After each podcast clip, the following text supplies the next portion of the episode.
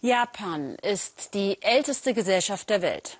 Und dann gibt es auch noch den Stadt-Land-Gegensatz, wie bei uns in Deutschland. Und damit das Städtchen Nagi im Südwesten nicht ausstirbt, hat man sich dort etwas einfallen lassen. Erklärte Kinder- und Familienförderung. Gabor Hallas. Schön ist es nicht in Nagi. Der Spielplatz hat die besten Tage hinter sich. Und doch lieben Miku und ihre dreijährige Tochter Shiori diesen Ort. Es muss nicht immer hip und modern sein, wenn der Rest stimmt. Die Kinder sollen sich frei bewegen. Dafür braucht man viel Verständnis von anderen. Es hilft, wenn sie gelassen bleiben, auch wenn die Kinder laut werden. Nagi liegt im Südwesten Japans. Böse gesagt, in der Pampa. Die meisten fahren durch und bemerken nichts, außer Langeweile und Stille, unterbrochen nur wie üblich vom Glockenspiel.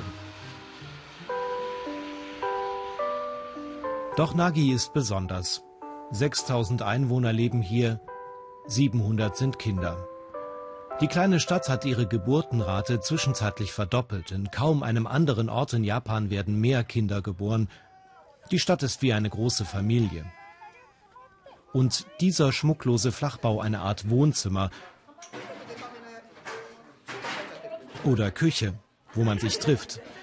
Miko und ihre Tochter kommen jeden Vormittag, alle sind herzlich willkommen, Mütter, Großeltern, Kinder.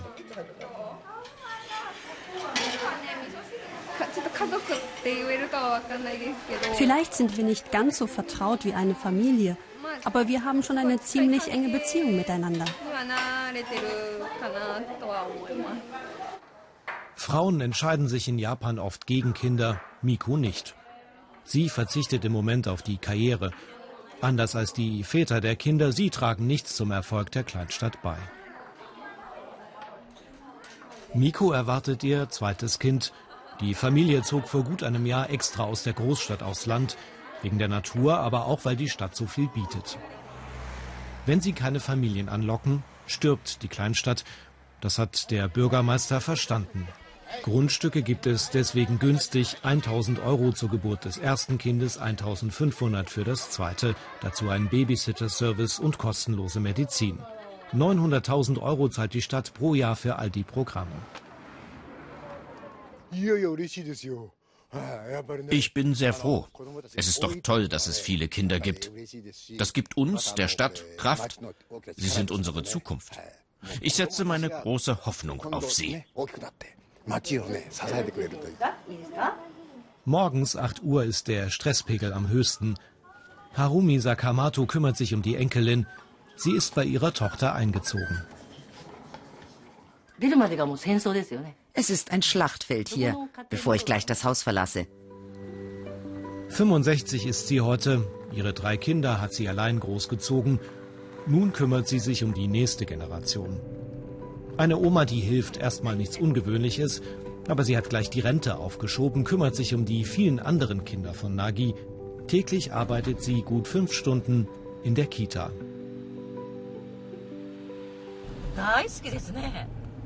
Ich liebe es.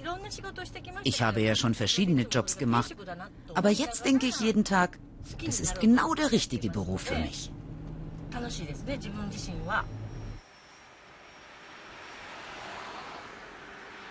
Sie ist plötzlich vielfache Oma. Eine, die den Stress ab kann. Hier ist sie wieder, die Großfamilie von Nagi. Harumi verdient sich ein paar hundert Euro dazu.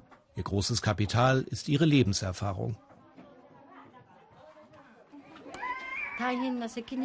Eine große Verantwortung. Ich muss echt aufpassen, damit die Kleinen heil nach Hause kommen. Manche stolpern und haben dann einen Kratzer im Gesicht, andere bekommen Fieber. An der Tankstelle in Nagi verkaufen sie kein Benzin.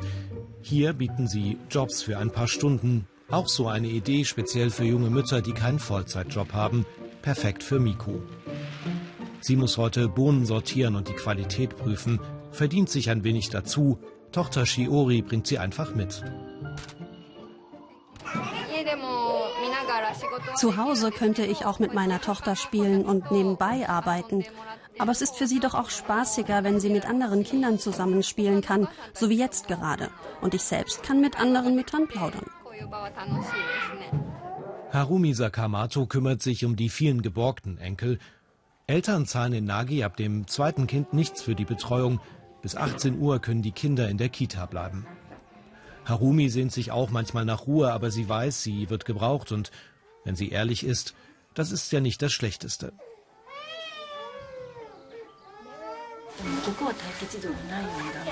Niemand soll auf einen Kita-Platz warten müssen.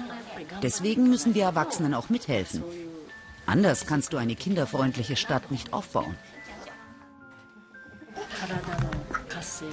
Wir Alten werden aktiver. Wir kitzeln unsere Emotionen. Und es ist gut, Kontakt mit den jungen Leuten zu haben. Eine Kleinstadt schwimmt gegen den Strom. Funktioniert nicht perfekt, aber geht in die richtige Richtung. Schrumpfen werden sie trotzdem, aber deutlich langsamer als der Rest Japans. Das ist schon ein Erfolg.